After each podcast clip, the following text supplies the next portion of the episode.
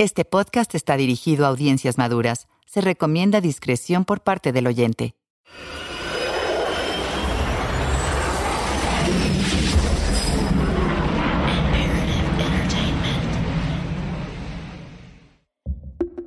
Una nota rápida. Hay dos versiones disponibles de este podcast. Encontrarás una en español como La Nota Roja y en inglés como The Red Note. Si prefieres escuchar la versión en inglés, puedes hacerlo buscando The Red Note en la misma plataforma donde descargaste o escuchaste este episodio. El feminicidio en Juárez es una historia importante que nunca antes se había presentado de esta manera. Para permitir que el público hispanohablante escuche comentarios de periodistas y académicos estadounidenses que estudiaron el feminicidio, algunos actores de voz mexicanos han traducido al español algunas entrevistas que se grabaron en el Chuco de Imperative Entertainment, esto es La Nota Roja. Comencemos. Es el año 1995. Un atentado con explosivos contra un edificio de oficinas gubernamentales en la ciudad de Oklahoma dejó más de 800 muertos y heridos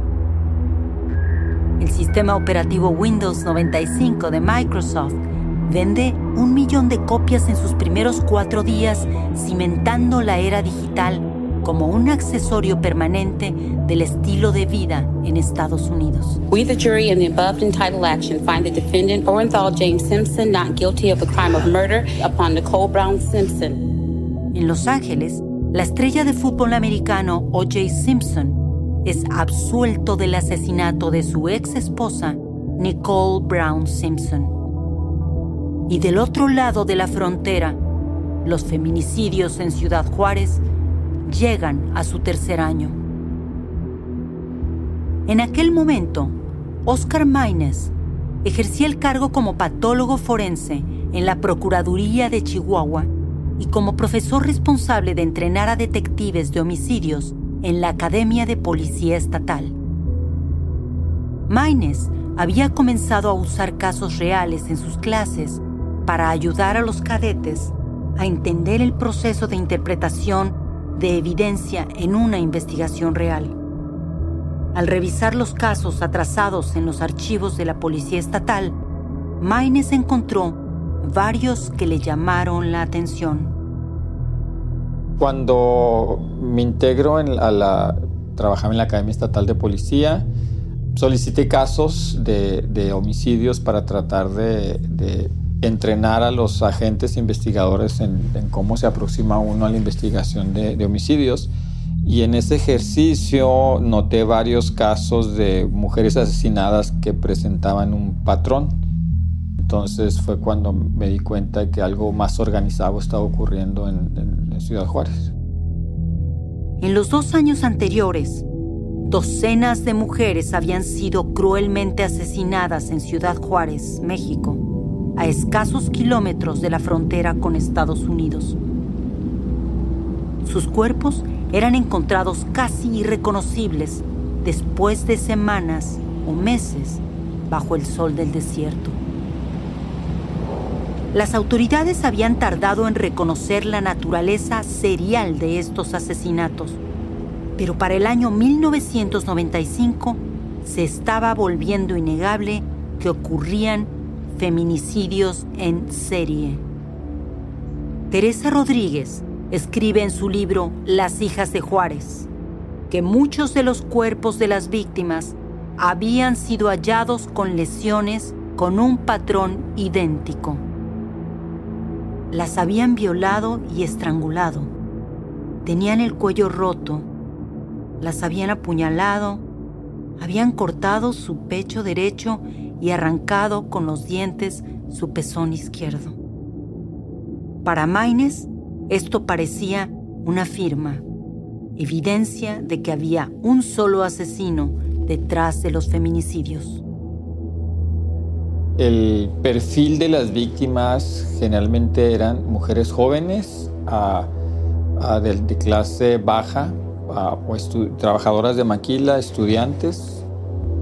Las primeras víctimas eran seleccionadas cuidadosamente porque era muy difícil identificarlas porque tendían a ser migrantes, gente que llegaba de, otras partes del país buscando trabajo o en, un proceso de, de emigrar hacia Estados Unidos. Entonces no había una red de, amistades o familiar que inmediatamente las extrañara y que pusiera una denuncia sobre su aparición.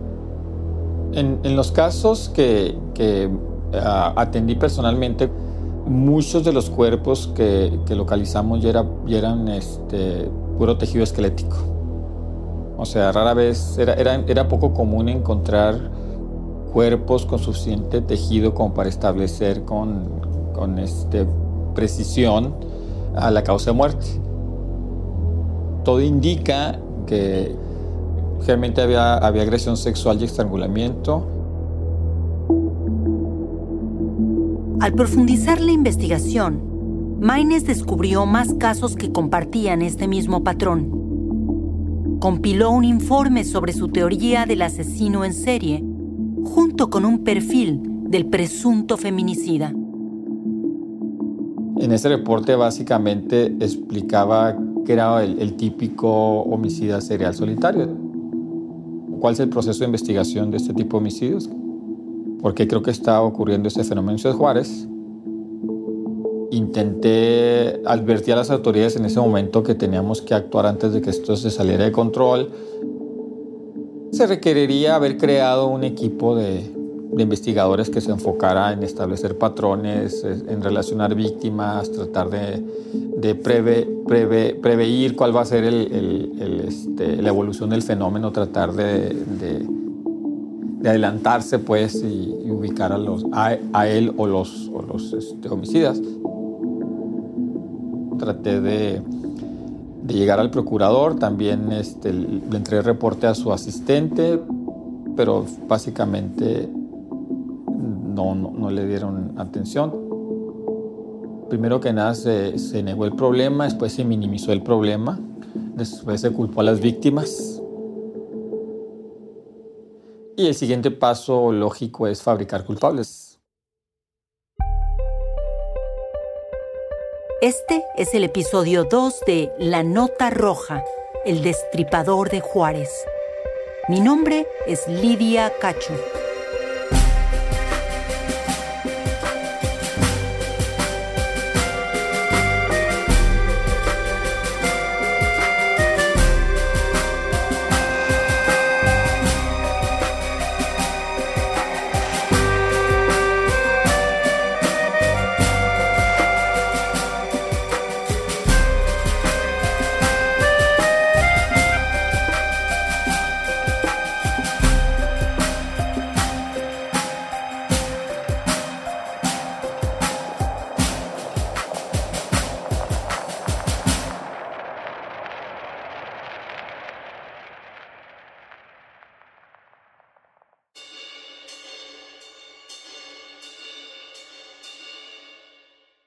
Afford Anything talks about how to avoid common pitfalls, how to refine your mental models, and how to think about how to think. Paula, while certainly you can mess up on a million dollars a year, it is far less likely than it is on $30,000 a year. Right. I would meet wonderful people that were struggling with a budget that was super tight. It was 100% you need to make more money. Make smarter choices and build a better life. Afford anything wherever you listen.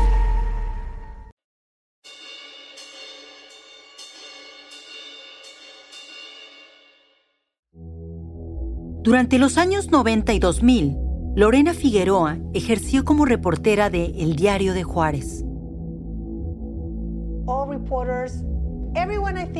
Todos, creo, los que reportaban sobre Juárez en los 90 y a principios de los 2000, todos tuvimos que cubrir los feminicidios. Recuerdo mi primer cuerpo, el primer cuerpo que vi. Estaba en la parte de atrás de un coche, en uno de los que parecen de los años 70, donde se ponen los cadáveres y luego... Bueno, en la parte de atrás de una especie de coche, pero era judicial, de la policía estatal. Los fotógrafos llegaron primero, antes que la policía fuera solo a poner la cinta amarilla alrededor del cuerpo sobre esa chica. Fue en el 98.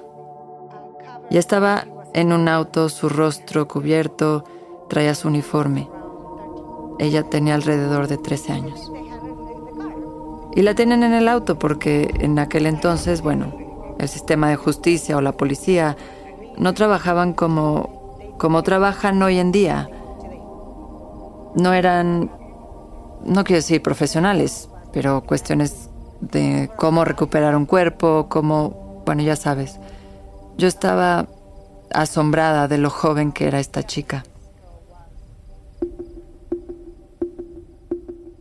En los dos años transcurridos, a partir de que se encontró a la primera víctima reportada en el desierto, a las afueras de Juárez, las autoridades no habían dedicado recursos considerables para resolver los feminicidios. La falta de formación científica e investigación criminal adecuada creó un círculo vicioso de policías ignorantes que destruían o contaminaban todas las pruebas y trataban a las víctimas como simples objetos. Las investigaciones que se llevaron a cabo fueron en gran parte asuntos pro forma con poco sentido de urgencia por parte de los oficiales investigadores. La evidencia se extraviaba o se contaminaba, se ignoraba a los testigos, no se seguían las pistas y se eludieron los procedimientos probatorios básicos, dando como resultado la identificación errónea de numerosas víctimas. La periodista Blanca Carmona. La fiscalía ha sido omisa porque no les interesa a veces tener darle justicia a las víctimas. Les interesa quizá presentar resultados, decir estamos trabajando, no pasa nada, hay homicidios, pero tenemos, tenemos trabajo. Hacen investigaciones al vapor, pero en realidad no les interesan a las personas como seres humanos, darles justicia. A lo mejor es justo reconocer que dentro del gobierno sí hay gente que intenta trabajar, que intenta dar resultados. Nosotros encontramos un agente investigador muy comprometido y él nos dijo con mucha tristeza, mira, cuando nosotros tenemos ubicadas una línea de investigación muy fuerte que no tiene nada que ver con los detenidos, los jefes nos dijeron, detente ya, no le busques, te vas a meter en problemas, te van a matar. Entonces hay gente que adentro quiere hacer el trabajo y que no la dejan y que no puede, porque tienen miedo que los maten, tienen miedo de perder el empleo. Hay gente que todos los días llega a la oficina y agarra sus carpetas de investigación y sale a trabajar y puede dar resultados, pero a veces no tienen no tienen el equipo, no tienen la seguridad de su empleo. Se pueden meter en problemas si realmente llegan a la verdad. Verónica Corchado es la directora general del Instituto Municipal de la Mujer en Ciudad Juárez. Ella dice que el precio de estas fallas en la investigación no fue solo judicial. Para las familias de las víctimas también fue profundamente personal. No hay que olvidar que en ese periodo los casos que hubo del 93 como al 2000 cuatro cinco más o menos, muchos de esos expedientes se perdieron.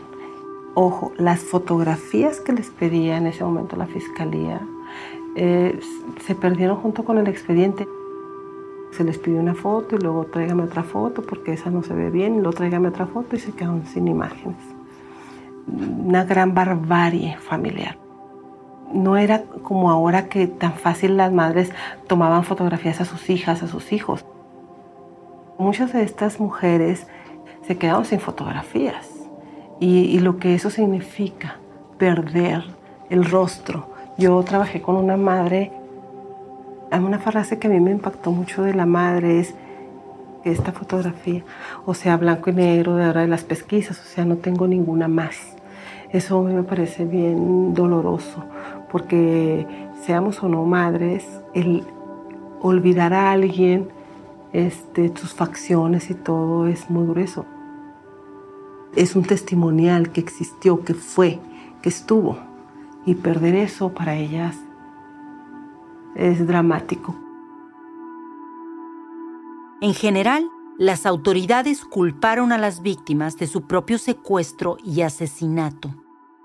Estaban fuera a altas horas de la noche, vistiendo quién sabe qué, seguramente sin buenas intenciones. ¿Qué esperaban que les pasara? Las reporteras comenzaron a hablar no solo de la falta de empatía de los comandantes de policía, sino de cómo despreciaban claramente la vida y la dignidad de estas mujeres y niñas. Lorena Figueroa. Incluso cuando alguien es desaparecido, debes entender que a las madres también las victimizan. ¿Qué hace a su hija? ¿Cómo iba vestida? ¿Qué hace a las tres? ¿A las ocho? ¿A las nueve en la calle? ¿Dónde estaba usted? Oscar Maines. Recuerdo un caso muy interesante donde encuentra asesinó a una niña de 12 años.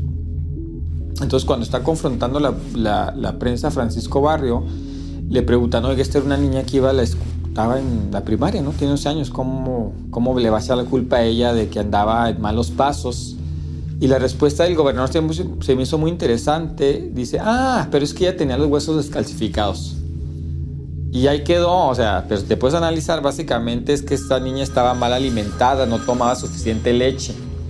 Entonces básicamente estaba culpando a los padres de alguna manera por falta de recursos. De alguna manera el hecho de ser pobre está justificando lo que le pasó, ¿no? La principal preocupación de las autoridades eran las ramificaciones políticas de los crímenes. Las familias y las activistas comenzaban a exigir respuestas con rabia. Sin embargo, cuando comenzaron los feminicidios, faltaban dos años para las elecciones municipales. Así que había pocos incentivos políticos para que las autoridades dedicaran recursos a la resolución de estos casos. La periodista Rocío Gallegos afirma, La impunidad genera corrupción, la impunidad genera que cualquiera pueda intentar matar y lo hemos visto en casos muy emblemáticos lo vimos en el caso de Vicente León, el chico que mató a su familia, que él convenció a sus amigos de ayudar a matar a su papá, a su mamá y a su hermana. Y él decía, cuando lo detuvieron, después de la investigación que hicieron, él decía, es que yo nunca me imaginé que fueran a saber que era yo, porque yo veo en las noticias que matan, que tiran y que nadie sabe quién actuó. Con cada muerte y cada desaparición, los temores que muchos residentes habían hecho a un lado por dos años se apoderaban cada vez más de la ciudad. En la década de 1990, Irene Blanco trabajaba en el Palacio Municipal de Ciudad Juárez como directora de Relaciones Públicas. Ya había una un terrible malestar, una psicosis ya en la sociedad, o sea, lo que estaba pasando todos los días, otra y otra, pero... Y bueno, se empieza a pedir al, pedirle al gobierno qué están haciendo, qué está pasando. Las uh, organizaciones que aquí estaban de, feministas o activistas, empezó todo esto a ponerse álgido, pero álgido así pues a pedirle al gobierno qué estaba pasando, porque pues era un día sí y el otro también. Una cosa ya sí de veras escandalosa. Para las familias de la clase trabajadora con hijas jóvenes, estos temores se multiplicaban. Cada autobús que sus hijas no alcanzaban del trabajo a casa o cada visita espontánea a amigos alimentaba el temor de que se convirtieran en la próxima víctima. Las autoridades se negaban a considerar oficialmente a estas mujeres y niñas como desaparecidas hasta que pasaban varios días desde su desaparición, por lo que muchas familias iniciaban una búsqueda frenética cuando sus hijas tardaban en regresar a casa, temiendo que se volvieran parte de las estadísticas si no actuaban con rapidez. La hija de José Luis Castillo, Esmeralda, desapareció en 2010. Cuando una chica no regresa, y como estamos aquí en Ciudad Juárez y está esta situación, de esa manera, la madre y el padre y la familia se vuelven locas. Porque después dejamos pasar las 48 horas. En las 48 horas, desafortunadamente, ya se pueden encontrar las muchachas sin vida. Con la negación de las autoridades a tomar cartas en el asunto, cada vez más mujeres y niñas en Juárez eran asesinadas o desaparecidas. Julio de 1995. Silvia Morales, de 15 años, desapareció después del trabajo. La policía le aseguró a la familia que su hija probablemente se había escapado con algún novio. El cuerpo de Silvia Morales fue hallado, violada y estrangulada, dos meses después, en las afueras de la ciudad, en una zona conocida como Lote Bravo. Uno de sus pechos había sido cortado, en el otro, el pezón había sido arrancado con los dientes. Agosto de 1995. El cuerpo de Elizabeth Castro, de 17 años, fue encontrado en Lote Bravo. Había sido violada y estrangulada. Cuando la encontraron, sus muñecas aún estaban atadas con los cordones de sus zapatos. El asesino había cortado una marca en forma de triángulo en su espalda. Septiembre de 1995. Los huesos de Olga Alicia Carrillo Pérez fueron hallados al lado de una carretera en Lote Bravo. Su cuerpo estaba tan deteriorado por la exposición al ambiente que no hubo suficiente tejido para la realización de pruebas de ADN. Muchas de las víctimas compartían una apariencia similar. Cabello castaño oscuro, largo, fleco ligeramente rizado, delgadas y atractivas. Parecía que el asesino tenía un tipo de víctima o que eran seleccionadas por los asesinos con base a ciertas características físicas. Comenzaron entonces a correr rumores sobre un violador de lote bravo que cazaba mujeres en Juárez. Las lesiones de tipo sexual en muchas de las víctimas llevaron a algunas de las feministas a preguntarse si las víctimas estaban siendo utilizadas en pornografía snuff.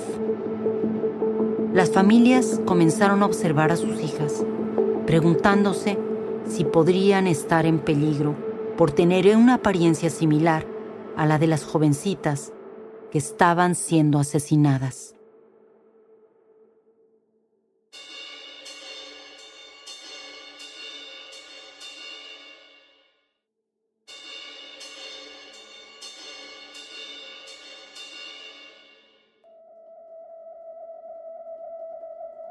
En el otoño de 1995, a pocos meses de las elecciones municipales, las autoridades tuvieron un primer avance en el caso. Teresa Rodríguez escribe que una prostituta llamada Blanca fue con la policía y les dijo que había sido secuestrada y violada durante varios días dentro de una casa en una colonia caudalada de Juárez. Durante la década de 1990, Vicky Carabeo, activista en Ciudad Juárez, la niña que logra escaparse por el baño la tenía en un fraccionamiento que se llama San Marcos. Ella logra salirse por el baño después de 72 horas de cautiverio y de, no de abuso sexual, de mm, salvajismo sexual. Digo, porque por todos lados le hizo, la golpeó, la violó, por donde se podía y donde no se podía. ¿sí? Ella logra escaparse y llega a la casa de una mujer muy bella y le pide auxilio. Y esta persona se le olvidó el miedo, se le olvidó todo y la lleva y, que la atiendan y todo. Blanca llevó a la policía a la casa que no estaba muy lejos de donde había sido encontrado el cuerpo de Elizabeth Castro unos meses atrás. La casa pertenecía a un hombre llamado Abdel Latif Sharif Sharif. Sharif, de 49 años de edad, había emigrado de Egipto a Estados Unidos en la década de 1970. Era un talentoso ingeniero químico e inventor que había generado millones de dólares en patentes desarrolladas para las compañías petroleras para las cuales trabajaba. Oscar Maines. Recuerdo que era muy inteligente porque ah, me trató, se comunicó conmigo porque quería platicar eh, y hablamos en inglés un tiempo. Y meses después que, que, me, me, solicita que, que, hable con él, ya hable español. O sea, lo agarró rápidamente, tenía, intelectualmente era muy inteligente. inteligente sí.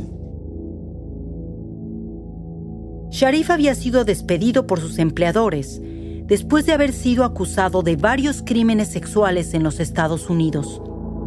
En 1981, cumplió una condena de 45 días en la cárcel de Florida por el mismo crimen.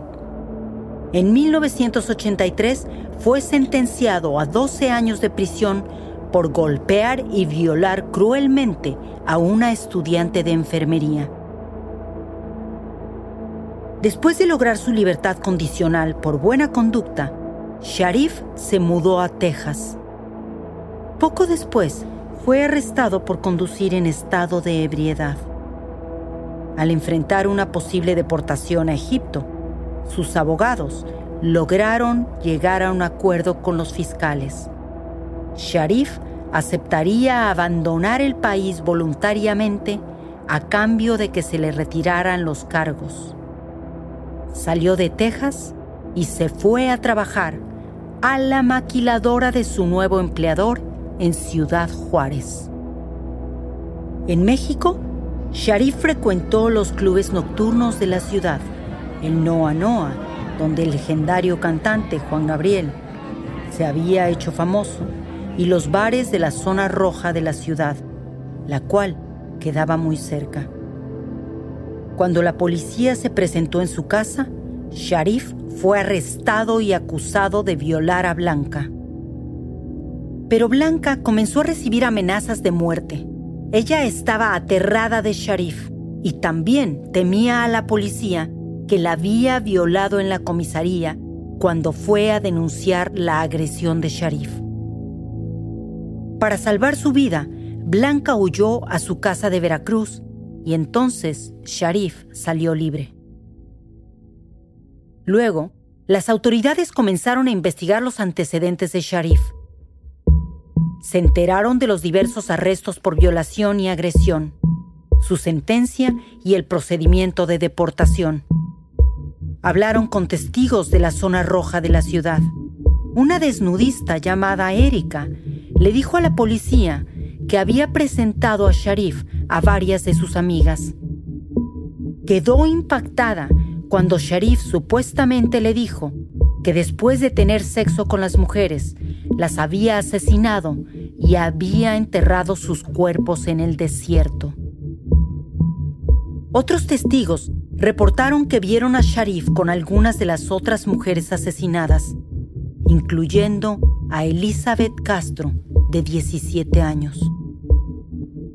La reportera de El Paso Times, Diana Washington Valdez.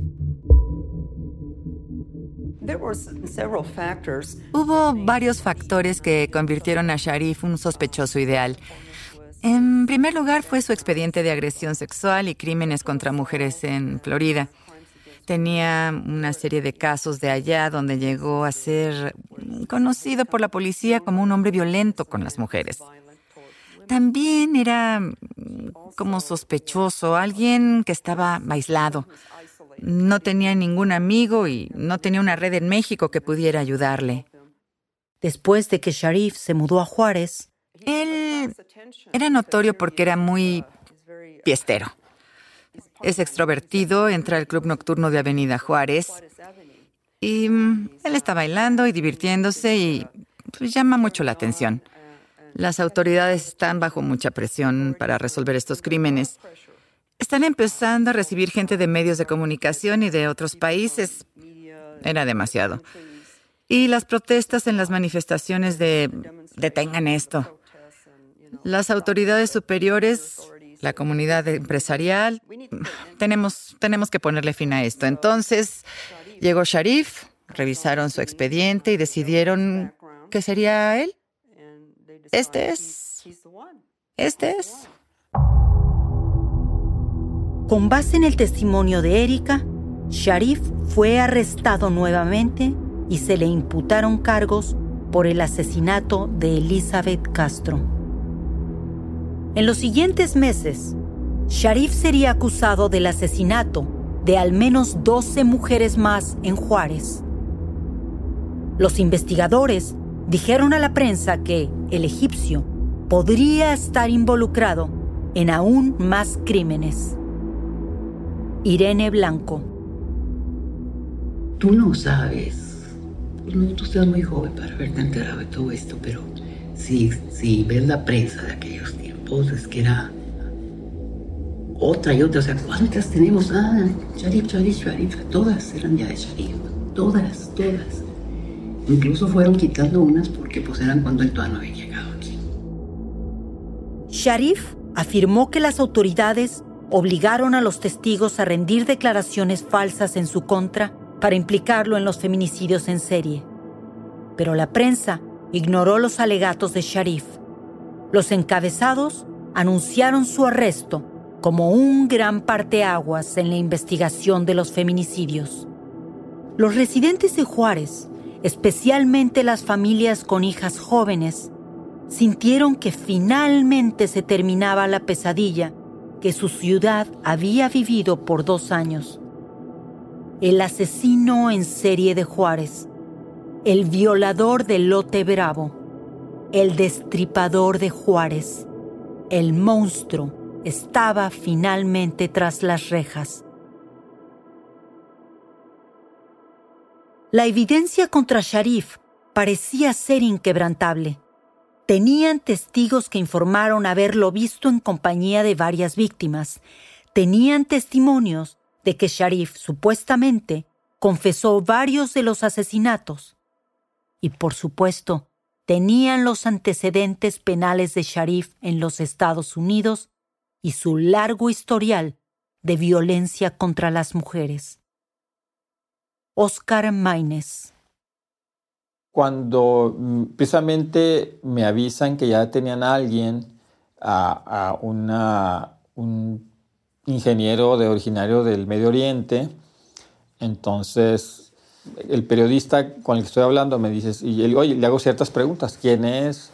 Dice, cuando no, llegó a Juárez en tal fecha, le dije, no, él no es. ¿Por qué no? Porque este, el patrón de estos homicidios son previos a, la, a que haya llegado a Ciudad Juárez. Quiere decir que esta persona no es estuvo en un lugar equivocado en el momento, bueno, para él, en el momento equivocado, porque, bueno, están presentando un extranjero este, de, una, de una cultura mucho más, todavía más machista que la nuestra.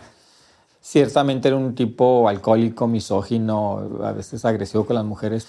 Y sí, el, tipo se iba a los bares y a, este, tratar de levantar jovencitas, pero de eso a que sea un homicidio serial es una diferencia abismal.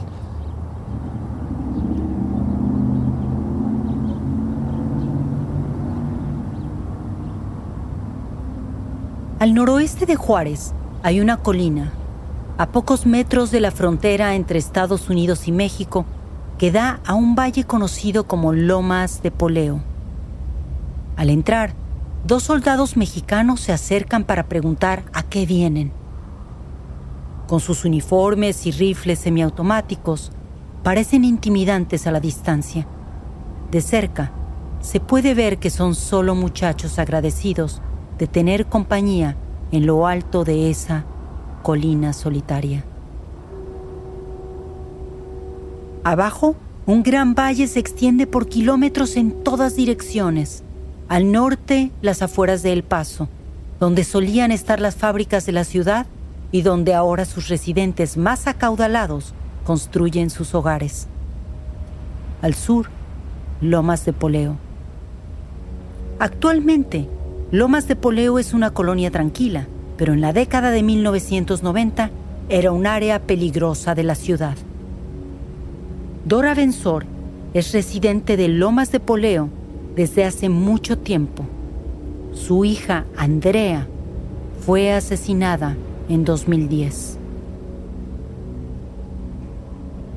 Sí, me han platicado que en algunos lugares se han encontrado cuerpos allá por el arroyo, que acá por el de aquel lado del internado. Creo que como tenía yo como ocho días que, que había llegado aquí a vivir cuando me encontraron un señor calcinado así ahí de, para esas torres de ahí de, de, los cables de luz y que después ah, después ya de ahora hace poco de unos serán unos dos tres años unas muchachitas también encajueladas aquí arribita aquí aquí en, de la casa ahí de mi amiga, así subiendo luego, luego también. De eso sí supe. De un amigo de mis hijas que también mataron de este lado de las cruces que están ahí por la calle esa. También. Y a otros tres jovencitos que, que asesinaron en el... Ya ve que está el tanque, hacia atrásito. Debido a su ubicación aislada y el fácil acceso desde la carretera principal, estas colinas fueron el lugar perfecto para abandonar cuerpos y emprender una rápida huida. Y en marzo de 1996, la policía de Juárez descubrió los cuerpos de varias mujeres que habían sido abandonados en Lomas de Poleo. Al siguiente mes, encontraron más cuerpos en las cercanías, todos ellos descompuestos. Los restos de varias mujeres también se encontraron en el desierto a finales de aquel año. Las y los ciudadanos de Juárez comenzaron a preguntarse si Sharif, el presunto autor de los feminicidios en serie, se encuentra tras las rejas, ¿por qué siguen ocurriendo estas muertes? Irene Blanco que entonces empezó a haber reporteros, en fin, periodistas que decían, no, no, no, checa, no, no, checa. Y era con los que, los que platicaban conmigo, no, no, no, aquí traen un juego, aquí la policía está, está cubriendo a alguien. Y hablo, creo, con Esther Chávez Cano. Esther fue la fundadora de Casa Amiga, el primer centro de apoyo a mujeres en crisis por violación en Juárez. Y le digo, oye Esther, porque era con la que yo tenía más confianza. Oye Esther, este... Yo creo que hay que, hay que analizar esto de fondo. Aquí hay muchas cosas que nos están, nos están comentando, están mal.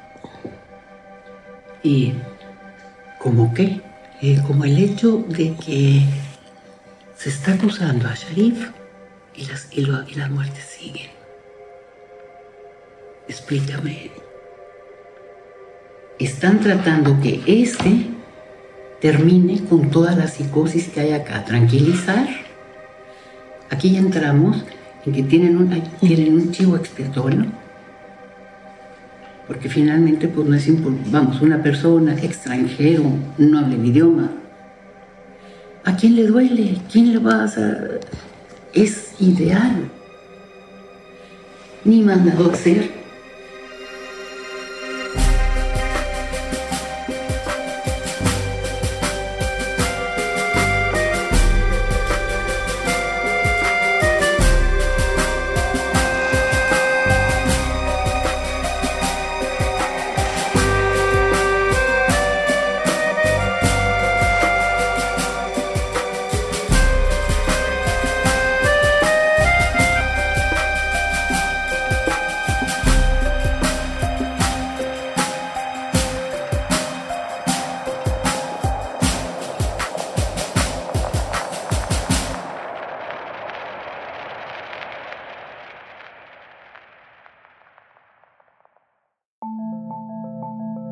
Nota Roja es una producción de Imperative Entertainment, presentada por Lydia Cacho y escrita y dirigida por Craig Whitney.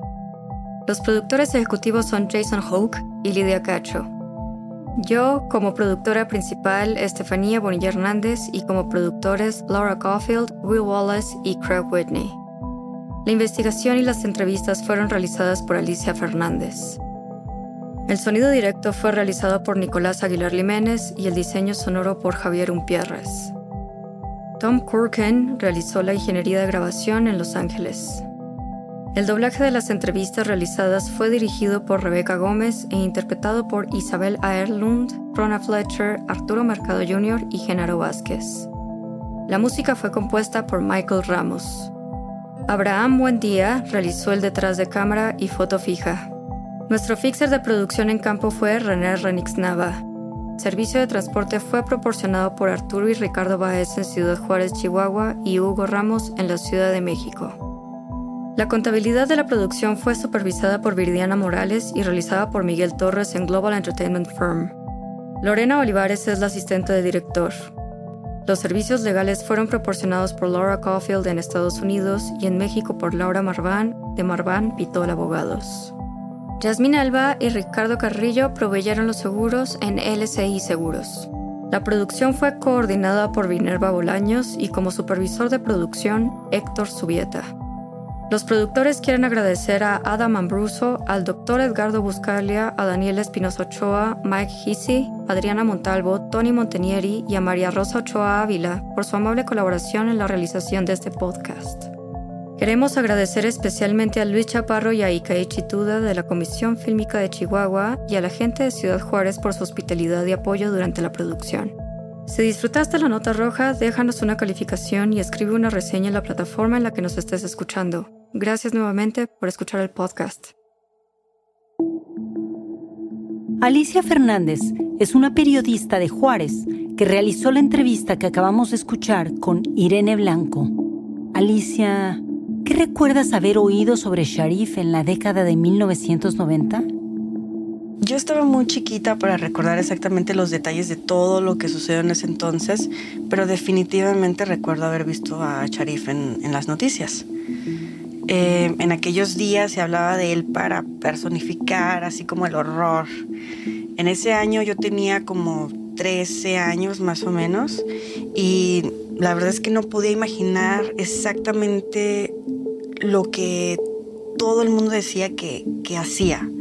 Pero bueno, pues mi mamá decía que era un tipo degenerado y una persona peligrosa para las niñas, entonces pues debería estar en la cárcel, ¿no? Mm, ahora ella tiene otra perspectiva y piensa diferente, pero en aquel tiempo era alarmante.